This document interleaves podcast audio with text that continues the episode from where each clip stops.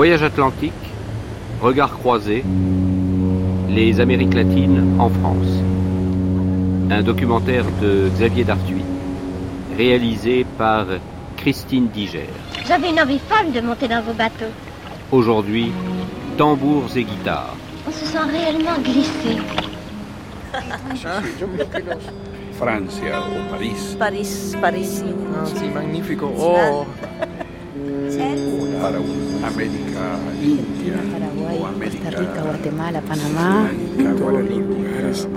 Lo- Como en general América Latina, sentimientos, o al menos Qu'il serait plaisant dans cette grande traversée de parler longtemps de la musique des troubadours du haut Moyen Âge. De ceux de Toulouse et de Narbonne qui par les vallées, les récits et les légendes ont composé et connu, su, rencontré en tout cas les chanteurs d'Al-Andalus, cette civilisation arabe s'installant en Andalousie de 711 à 1492. Le terme troubadour vient d'ailleurs sans doute, en tout cas dans sa première syllabe, de tarab, qui veut dire en arabe chanter.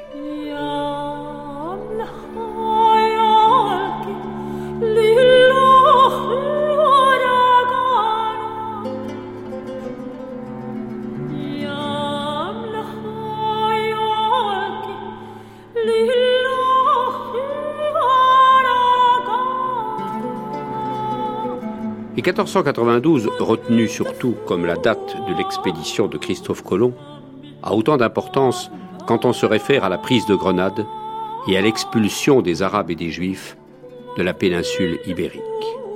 En tout cas, Christophe Colomb et ses marins de fortune partent sur les trois caravelles avec en tête ces musiques-là, ce pot pourri qui a nourri et nourrira pour les siècles des siècles, Amen, chevalerie, amour et historiette.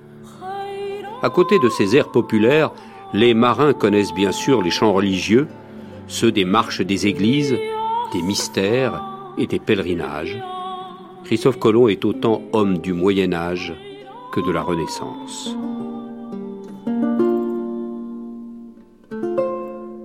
Dès les grandes expéditions conquérantes, c'est aussi la musique classique, celle que nous avons surtout découverte grâce au cinquième centenaire de la rencontre des deux mondes, comme on l'a appelé en 1992, et grâce au fabuleux travail de moines redécouvreurs comme Alain Paquier et Gabriel Garrido, ou le travail de l'ensemble d'Essayas à Séville.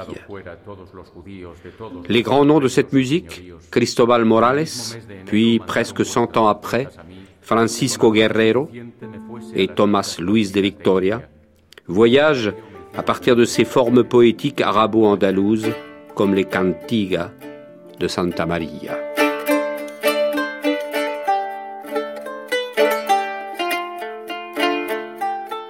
Dans ce même Séville, berceau, ou plutôt creuset de ce qui a été une des plus belles civilisations et cultures du monde occidental, dans le quartier de Triana, se chante et se danse le flamenco, lui aussi sans nul doute d'origine arabe.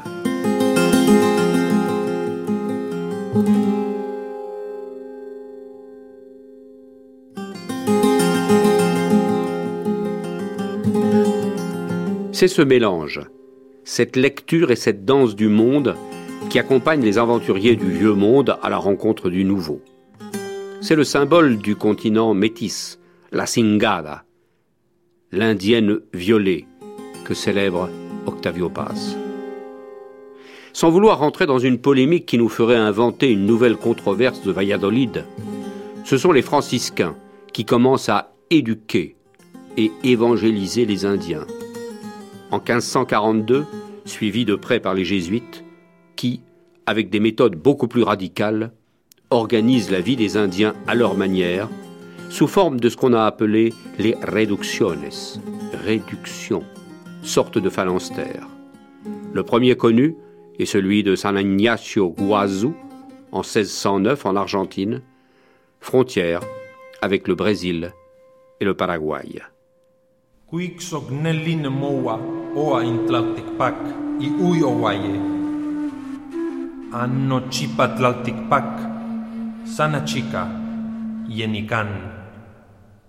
Telka chalchiwitil noxamani, no te wikitlatal ntlapani, no quetzali posteki ya uy owaya, anno chipatlaltikpak, sana chica, yenikan.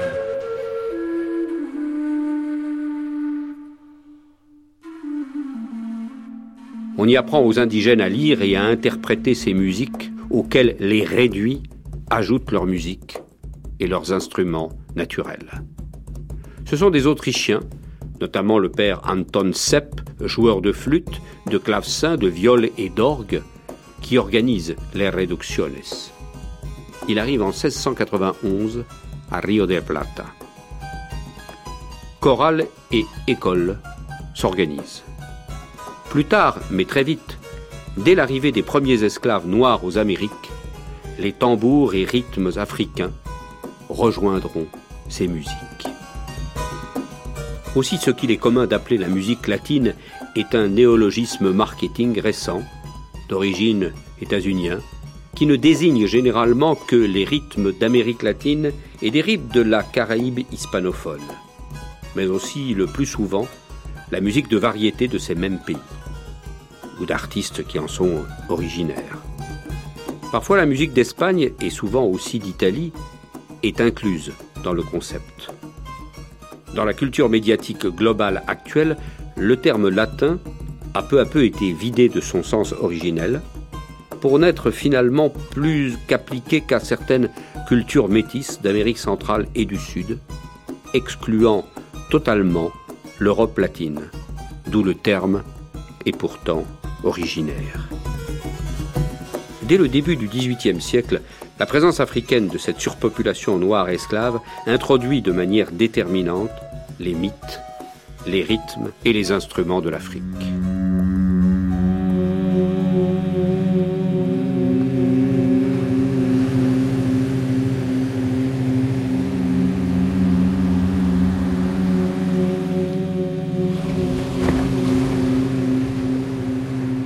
Nous vous proposons aujourd'hui neuf voyages.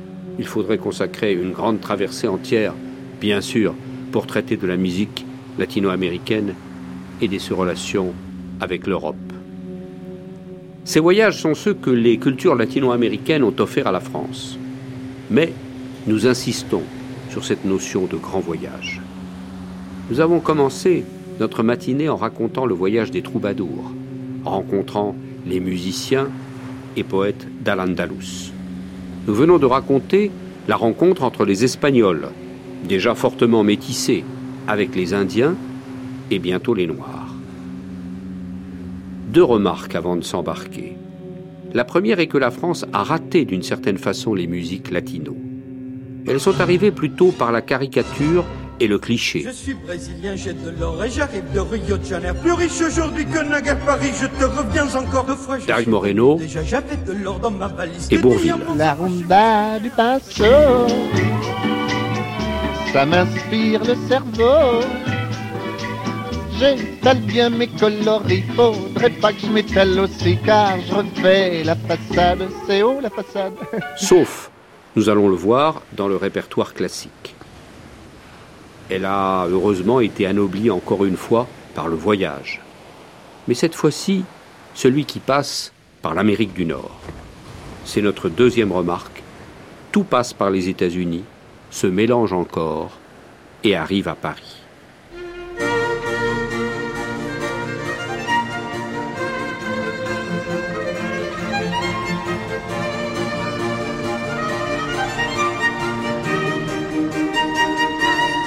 Le premier voyage des premières danses. Le menuet, la quadrille, la contredanse et les Chinois apportant le hautbois. Dans les montagnes Sierras de l'Oriente cubain, avec les Français venant d'Haïti. Dentelles et queue de pie sont toujours de mise dans les salons en ville et aussi dans les cafetales perdus dans les montagnes et pourtant ornés de lustres en baccarat, de pianos à queue et de parquets de bois précieux.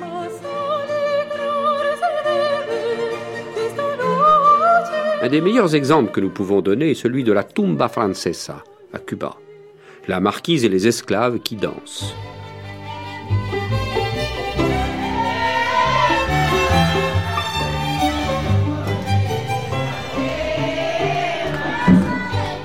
Danse de tambour et de menuet, avec des esclaves noirs habillés en laquais. La marquise danse, mais elle est nègre. On ne sait pas encore bien l'origine de cette musique et de cette danse. Est-elle venue directement de la façade atlantique française, rencontrant dans la Caraïbe les Noirs au service des Mesdames blanches? Est-elle venue d'Haïti ou même de la Louisiane? Des études se poursuivent.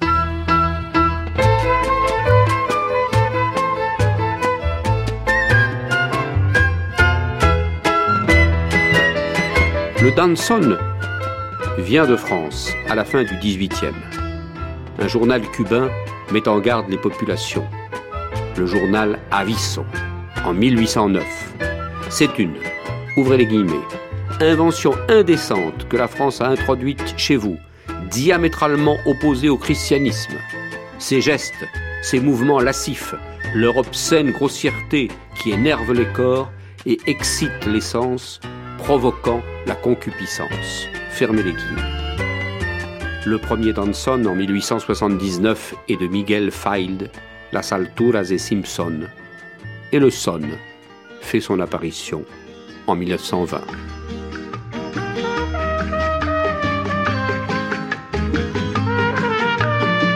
À Manzanillo, au sud-est de Cuba, à la fin du 19e siècle, Francisco Borboya introduit l'orgue de barbarie pour animer les balles populaires. On y adjoindra bientôt la trompette.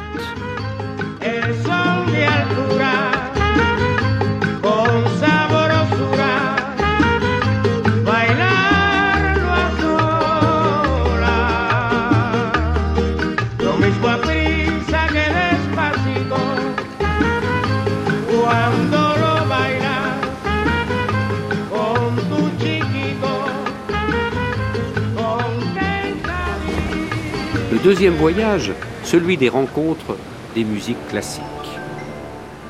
Heitor Vallerobos, le Brésilien, et Carlos Chávez, Manuel María Ponce, Silvestre Revueltas, du Mexique. Ces quatre compositeurs passent et travaillent à Paris. Ils rencontreront, ou en tout cas s'inspireront, entre autres, de la musique de Bela Bartok, les folk dance Roumania. Trois grands compositeurs classiques, les cubains Amedeo Roldan, maître de la contradanza y de la habanera, Ernesto Lecuona, et le Mexicain Agustín Lara. Piensa en mí, l'époux de Maria Félix. Si tienes un hondo penal, piensa en mí. Si tienes ganas de llorar, piensa en mí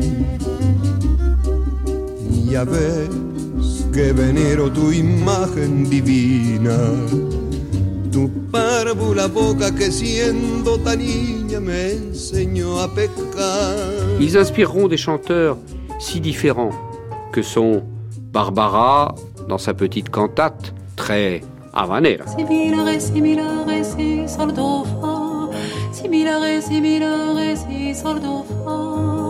Mon ami, ou ma douce, ou ma si petite à moi. Mon Dieu, qu'elle est difficile cette cantate sans toi. Et Luis Mariano.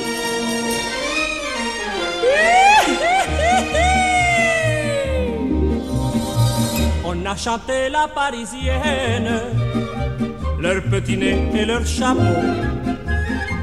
On a chanté les madrilènes qui vont aux arènes pour le torero. Darius Milo, déjà évoqué, changera totalement de phrasé, de style et d'inspiration à partir de sa rencontre choc avec le Brésil qu'il découvre grâce à l'invitation de monsieur le consul Paul Claudel. Le bœuf sur le toit, Bolivar, Christophe Colomb. Bolivar, j'ai eu la joie de le voir pendant six semaines à une session d'été de Mills College où je l'avais fait engager pour le département de, peinture. Et alors il travaillait là, il a fait une très belle exposition et nous nous sommes beaucoup promenés ensemble. Et je vais vous dire, il y a trois œuvres qui sont, se sont échelonnées c'est Christophe Colomb, Maximilien et Bolivar, j'appelle ma trilogie américaine. Or, ce qui m'a tenté dans Maximilien, c'est le côté humain de ce malheureux homme. C'est l'humanité profonde. Chez Bolivar, c'est le libérateur. Et je l'ai écrit en 1943 parce qu'on pensait toujours à la possibilité de la libération de la France. Et c'est une œuvre que j'ai faite à ce moment-là parce que c'était l'histoire d'une libération de tout un continent.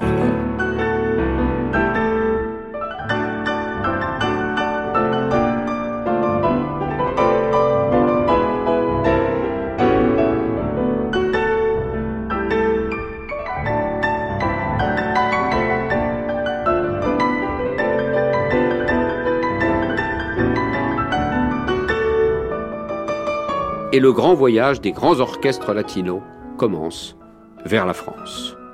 À Cuba, comment s'appellent les grands cabarets des années 40 El Montmartre, là où Blanco Rico, le chef de la police de Batista, est assassiné par le premier mouvement des clandestins, des Barbudos, le Sans Souci, le Parisien et le club de jazz El Monseigneur.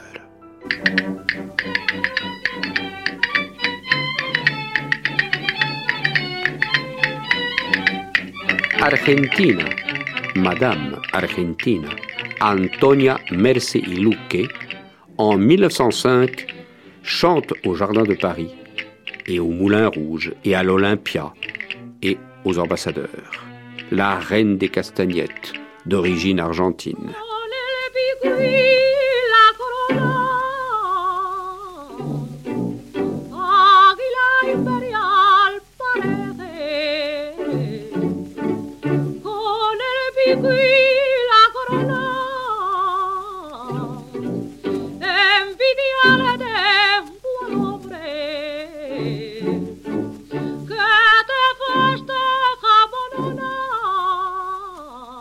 Nouveau cirque de la rue Saint-Honoré, qui est un cabaret, met sur toutes ses affiches et tous ses programmes des publicités latino. Cela ne s'appelle pas encore comme ça. Cela devait s'appeler affiche sauvage, chocolat mexicain sucré le plus digestif et papilla mexicaine, l'alimentation de l'enfance.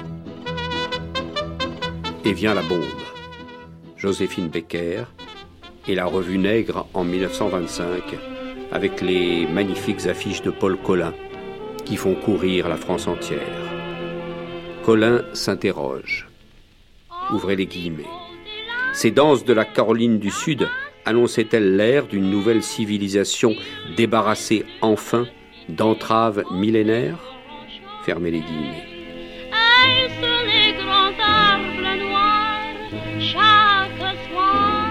La revue s'appelle La folie du jour. J'ai deux amours, le rapprochement des deux mondes.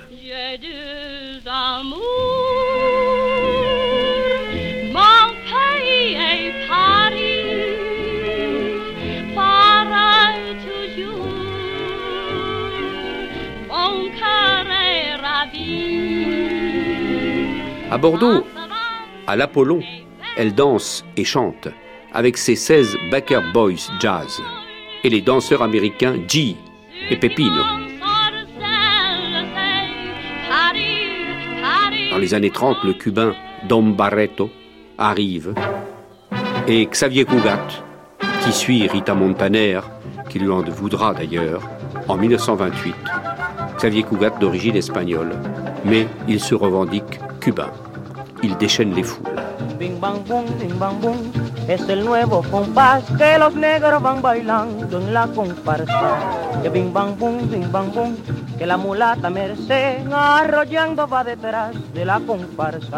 Après la guerre, il faut bien chanter et danser pour oublier les ruines et les morts. On est passé des années folles à l'après-guerre. On a mieux fait connaissance avec les Américains. Lévi-Strauss a écrit Triste Tropique on ne met plus les nègres dans les cages du jardin d'acclimatation C'est-à-dire qu'on passe du fou rire et de la peur à la fascination et à la frénésie. Et même, déjà en pleine guerre, on voit Carmen Miranda dans Banana Split avec sa coiffe, et pourtant, les fraises ne poussent pas sous les tropiques.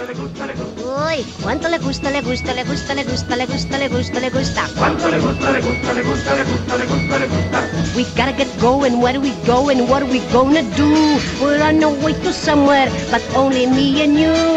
Or we sit there, who will sit there, what a À Paris, les grands cabarets et dancing font le plein.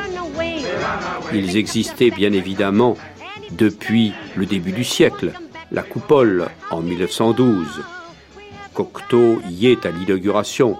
Aragon y rencontre Elsa Triolet en 1928. Et tous les latinos y rencontrent Picasso, Hemingway, Fujita, Giacometti, Radiguet. Le Balajo en 1936. Il y a tellement de monde qu'on y danse sur le bar et le trottoir. Le chalet du lac, un des plus vieux. Le Memphis, la chapelle des Lombards, le Kiss Club.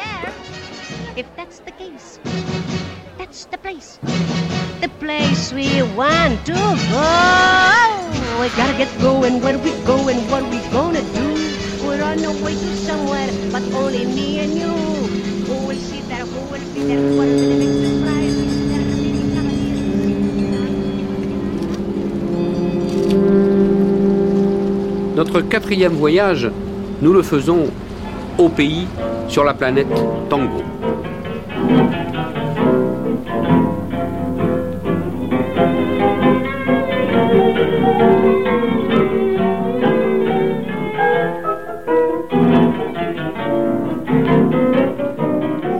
Les États-Unis cherchaient ce marché énorme euh, hispanophone. Alors, ils ont trouvé dans cette voie extraordinaire de Gardel et sa possi- ses possibilités, parce qu'il était très flexible en même temps, euh, quelqu'un qui pouvait devenir euh, la grande vedette de ce cinéma hispano-parlant.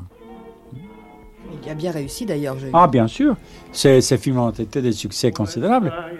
La reina del plata, Buenos Aires, mi tierra querida, escucha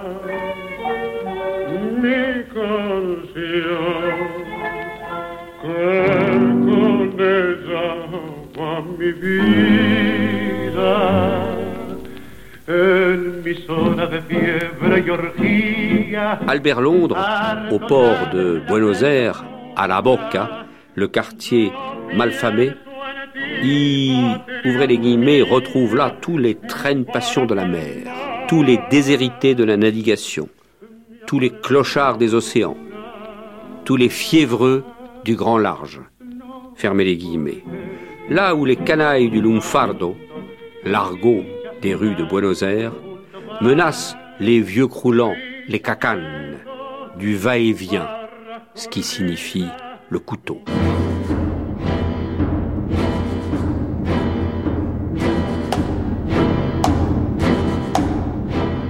Tango, autre métissage. Celui-là, encore plus vaste que les autres. Comme un pas de tango.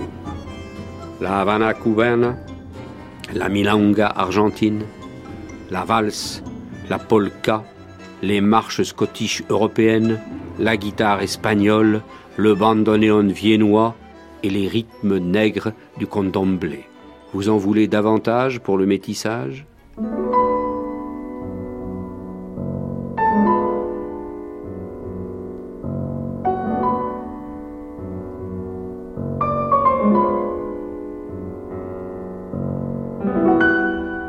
milonga, la préférée de Borges, se chante à l'André des Bordels, se danse souvent entre hommes, attendant que les dames se libèrent, entre guillemets.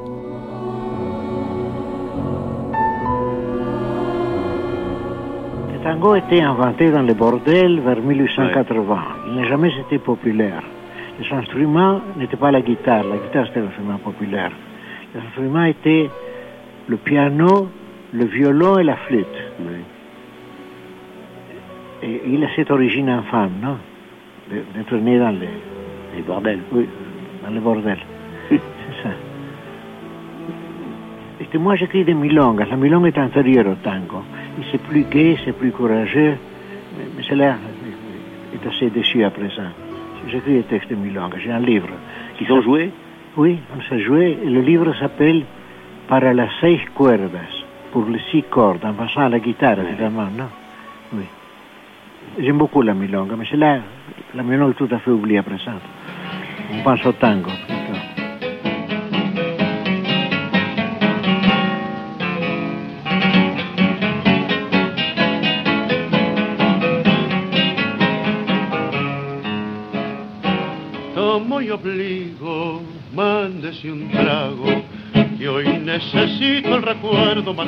Le tango, Carlos Gardel, Piazzolla. En plus, Carlos Gardel est passionné par le flamenco. Ma patrie, c'est le tango et sa capitale, c'est la rue. Le tango, c'est l'amour, mais aussi la dépossession. Et là, encore une fois, la France rate le tango. Cette pensée qui se danse, comme l'appelait Enrique Santos Discepolo. Il n'arrivera que bien plus tard dans nos salons.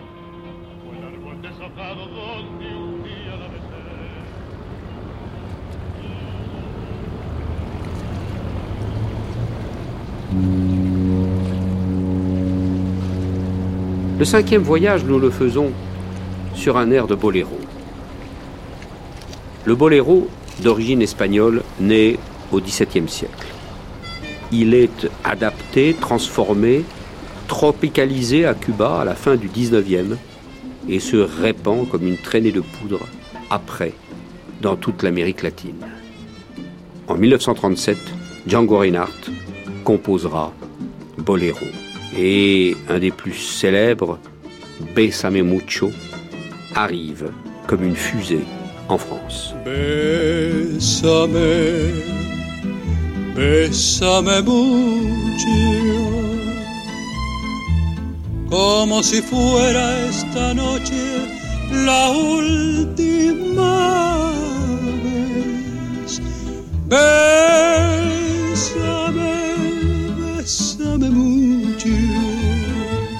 N'oublions pas qu'avant le boléro, entre l'Espagne et Cuba, Cuba et les États-Unis, les États-Unis et nous, sera omniprésent dans la musique classique française et européenne.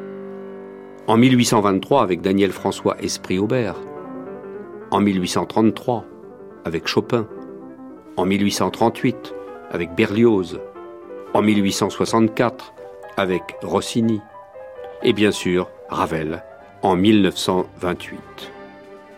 Maurice Ravel, surtout influencé par l'Espagne et la musique nord-américaine. Ravel, le préféré de Cortázar.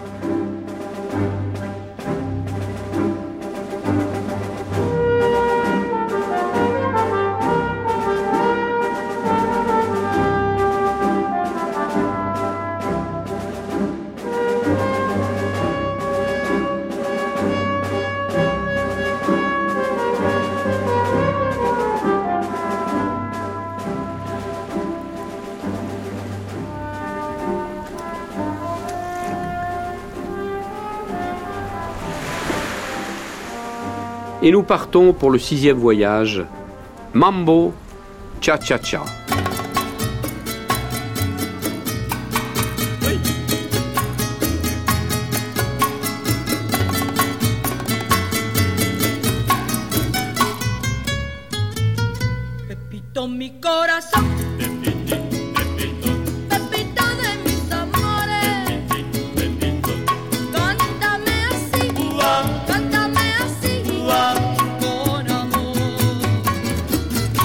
Le cha-cha-cha, inventé par Enrique Jorin à Cuba en 1948 avec la fameuse Engañadora.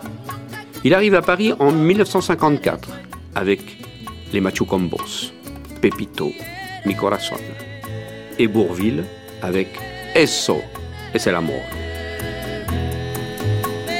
Le mambo, lui, le mot est d'origine bantou. qui signifie voix en chœur. Il naît au Mexique vers 1950 avec, comme papa, le pianiste cubain Damaso Pérez Prado. Brigitte Bardot, bébé, envoûte les Français et fait peur aux grenouilles de bénitier dans Et Dieu créa la femme de Roger Vadim, où elle danse le mambo.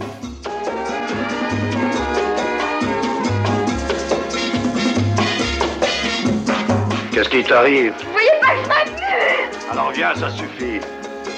Vous connaissez un pays où les gens ne pensent qu'à danser et à rire. Je vais t'y amener, C'est loin. de l'autre côté de la terre. Je voudrais ne plus penser à rien.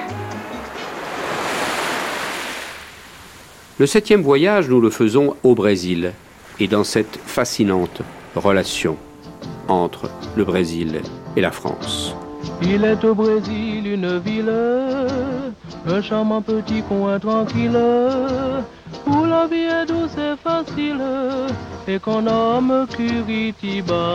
Ce n'est pas une musique en particulier, la musique brésilienne. C'est un continent, un esprit. La bossa nova. Quand on demande à Joao Gilberto d'où vient la bossa nova, il répond Ce sont des musiques que j'aime, c'est tout. J'ai voulu par exemple chanter Que reste-t-il de nos amours de Charles Trenet? C'est superbe. J'ai entendu cette chanson et elle m'a pris tout entier, de l'intérieur. Et puis, dit-il, c'est la France, cette France délicate, poétique, douce, raffinée, tout un esprit français qui nous a naguère tant séduits, nous, Brésiliens. En l'écoutant, on imagine les paysages, la mémoire du passé, tout ce patrimoine culturel. Fermez les guillemets. Que reste-t-il de nos amours? Que reste-t-il de ces beaux jours? Une photo, vieille photo de ma jeunesse. Nous avons parlé du mouvement anthropophage du Brésil, cette rupture. Dans la musique aussi, avec comme digne représentant Antoine Charles Jobim, dit Antonio Carlos Jobim, fils d'Européenne et de singes amazoniens, comme il le dira lui-même. C'est lui l'auteur de la musique d'Orfeo Negro. Il est fanatique de Ravel et de Debussy. Il chante avec Sinatra Flying to the Moon.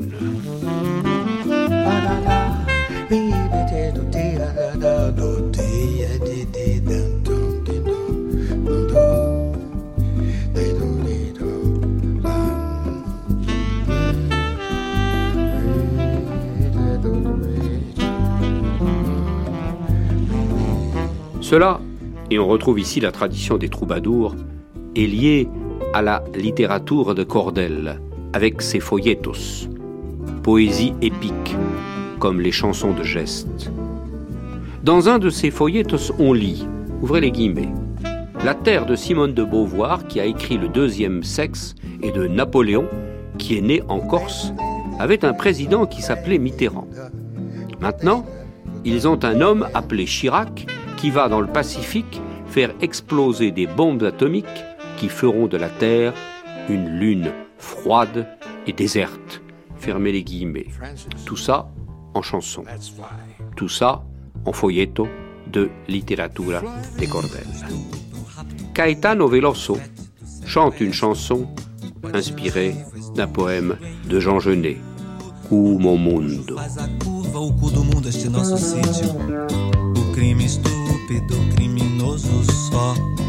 Substantivo comum. O fruto espúrio é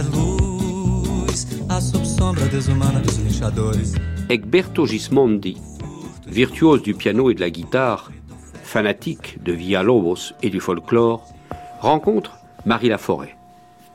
Elle m'a donné à faire les arrangements de son disque, raconte-t-il. Ce qui lui fait passer un an à Paris. Il y rencontre la professeure, la musicologue, compositeur, Nadia Boulanger, qui lui dit Vous êtes un musicien européen passable et un compositeur brésilien nul. Où est la samba? Où est le choro? Gismonti écrit. Ouvrez les guillemets. Villalobos était un voyou de grand chemin, génial, un as de la salade brésilienne qui a composé des choros en menant une vie de bohème, en regardant la Marne près de Paris, là même où Debussy avait imaginé la mer.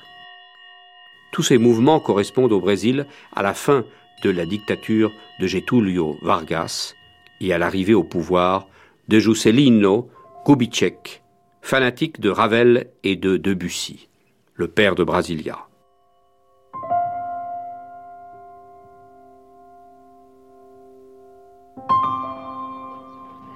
Depois, eu não posso guiá-lo. Não conheço nada do Rio. Ah, depois eu me arranjo. Conheço essa cidade de cor e salteado. Poderei mesmo dizer o seu caminho se você quiser. Et le carnaval, avec la fabuleuse samba.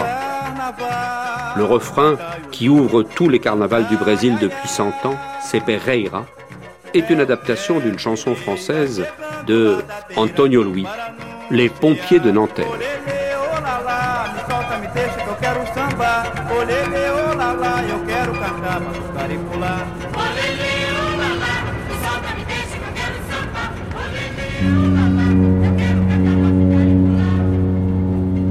Le huitième voyage, nous le faisons avec les musiques du monde ou les musiques populaires et traditionnelles. Dans les années 60 à Paris, quelques lieux très typés comme l'Escale, rue Monsieur le Prince, accueillaient des chanteurs et musiciens latinos. La chapelle des Lombards et un peu plus tard les trottoirs de Buenos Aires. Allez, ne nous en privons pas. Quelques grandes bouffées de nostalgie jusqu'au petit matin entre la rue Monsieur le Prince, la rue des Lombards, par les chemins de la Havane, de Caracas, de Buenos Aires, qui passaient par Ouida, qui passaient par New York, avec los Machucombos, Violeta Parra, Aide Alba et Jesus Soto. Tous les courants musicaux précédemment cités préparent le terrain à l'émergence d'un nouveau concept marketing à la fois généreux et novateur, la musique du monde. Façon de remettre à l'honneur les musiques populaires, traditionnelles, régionales, métissées, voire savantes ou en voie de disparition. Les musiques du monde sont portées par des labels, des salles dédiées, des festivals et des radios en France notamment à partir de la fin des années 80. Et on assiste alors à une montée de ce genre, qui en regroupe tant alors que la musique populaire et de variété française s'essouffle dans les années 90. La France découvrira alors des musiques latino-américaines en dehors des sentiers battus, corridos, rancheras, musique noire, des côtes latino, percussions, harpes et autres instruments comme Jiménez du Mexique, Los Garifunas du Honduras et du Belize, Doña la Negra du Mexique, la Casa de la Trova de Cuba. On appelle la Trova l'ensemble de ces registres musicaux plutôt romantiques. Les chanteurs sont accompagnés de guitare. Yeah, yeah,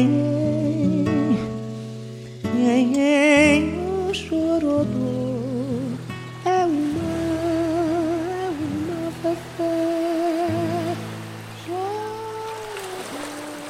Et notre neuvième voyage, le Latin Jazz, c'est le nom donné à la musique qui combine des rythmes latino-américains, d'origine africaine en bonne partie, avec des harmonies de jazz des États-Unis. Le terme a été inventé par le trompettiste Jerry Gonzalez dans les années 60, soit bien plus tard que la naissance de cette musique.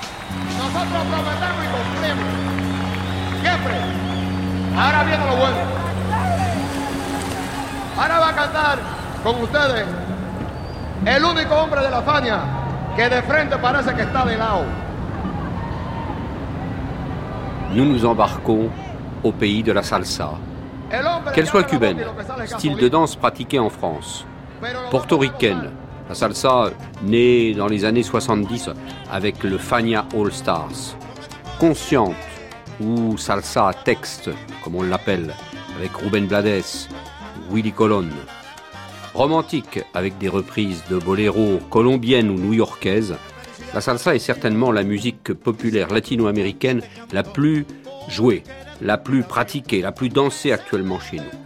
Après un boom dans les années 70 au sein des communautés hispanophones aux États-Unis et en Amérique latine, période creuse dans les années 80, la salsa a connu un grand retour à la mode et déferlante mondiale à partir des années 90.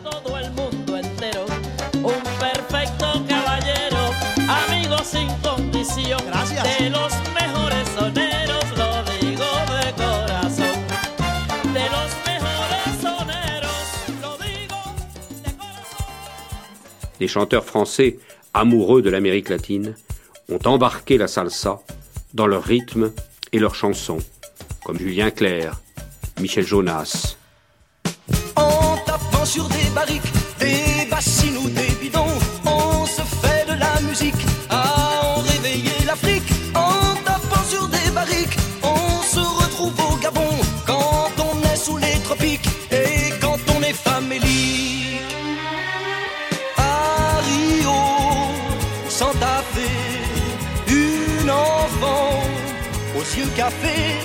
J'ai vu en Victor Hugo ce personnage qui sert de pont entre les indépendances américaines et la Révolution française. Alejo Carpentier. C'est-à-dire qu'au moment où la Révolution française arrive à la fin de sa trajectoire et commence à, à- à rater, pour ainsi dire, aux Antilles, l'impulsion idéologique de cette révolution est assez forte pour partir dans un rebondissement considérable qui va être l'indépendance des pays d'Amérique du Sud, qui sont une conséquence nette de la Révolution française.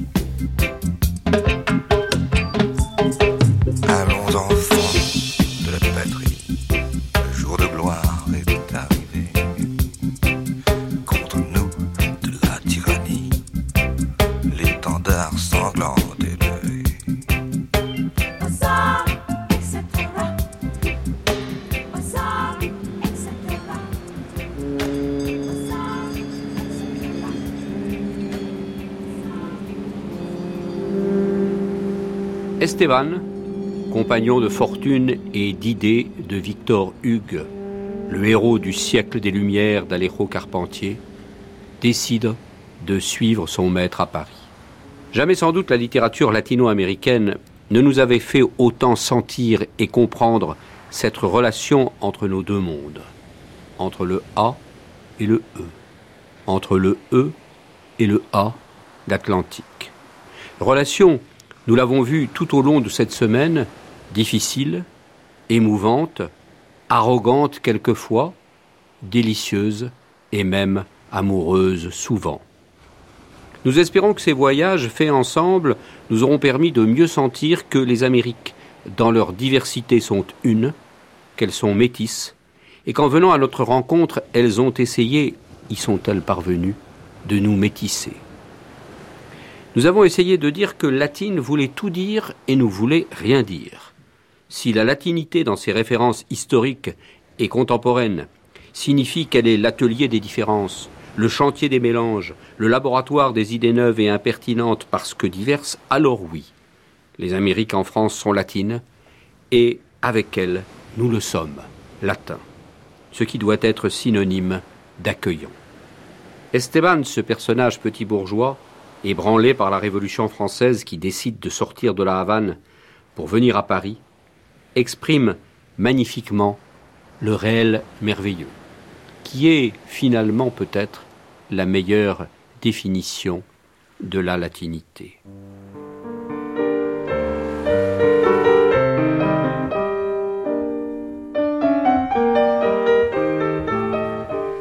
De surprise en surprise, Esteban découvrait le grand nombre de plages où la mer, trois siècles après la découverte, commençait à déposer ses premiers vers polis, vers inventés en Europe, inconnus en Amérique. Vers de bouteilles, de flacons, de bonbonnes, dont les formes avaient été ignorées sur le nouveau continent.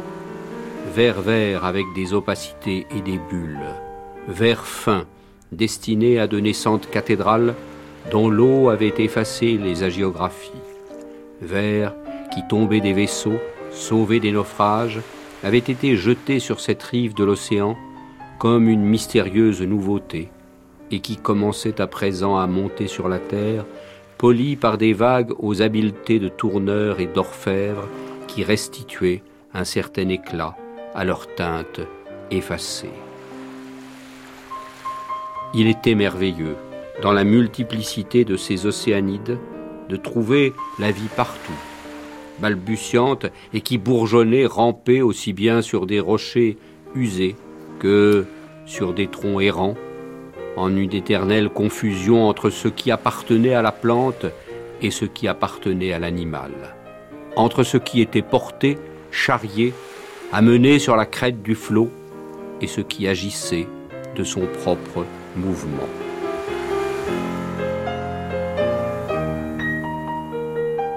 Transporté par l'univers des symbioses, enfoncé jusqu'au cou dans des puits dont les eaux se recouvraient sans cesse d'écume en raison de la chute de lambeaux de vagues brisées, lacérées, écrasées contre la roche vivante et mordante de la dent de chien, Esteban était rempli d'étonnement quand il remarquait que le langage en ces îles avait dû utiliser l'agglutination, l'amalgame verbal et la métaphore pour traduire l'ambiguïté formelle de choses qui participaient à plusieurs essences.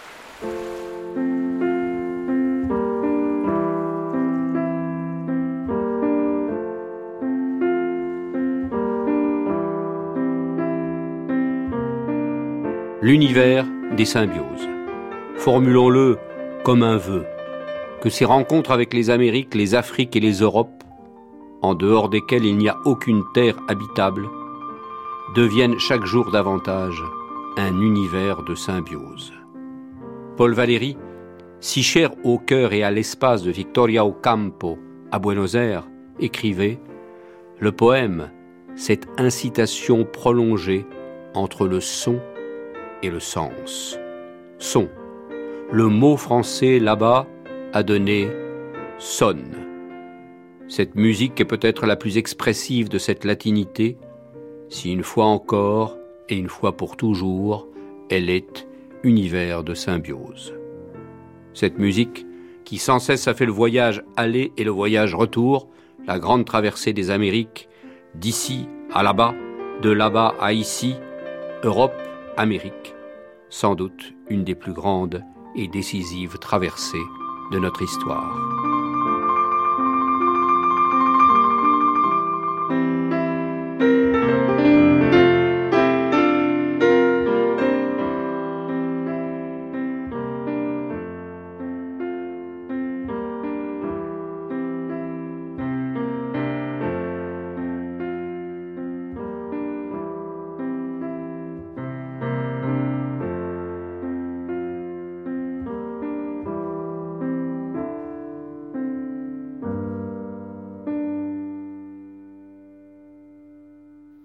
C'était Tambours et guitares. Mixage Bruno Bourlan. Assistant à la réalisation Flavie Fratacci, Ivan Diaz. Réalisation Christine Diger. Un documentaire de Xavier Dartuy. Dans quelques instants, la suite de notre grande traversée, Voyages atlantiques, regards croisés. Avec nous, jusqu'à 12h, les Amériques latines en France.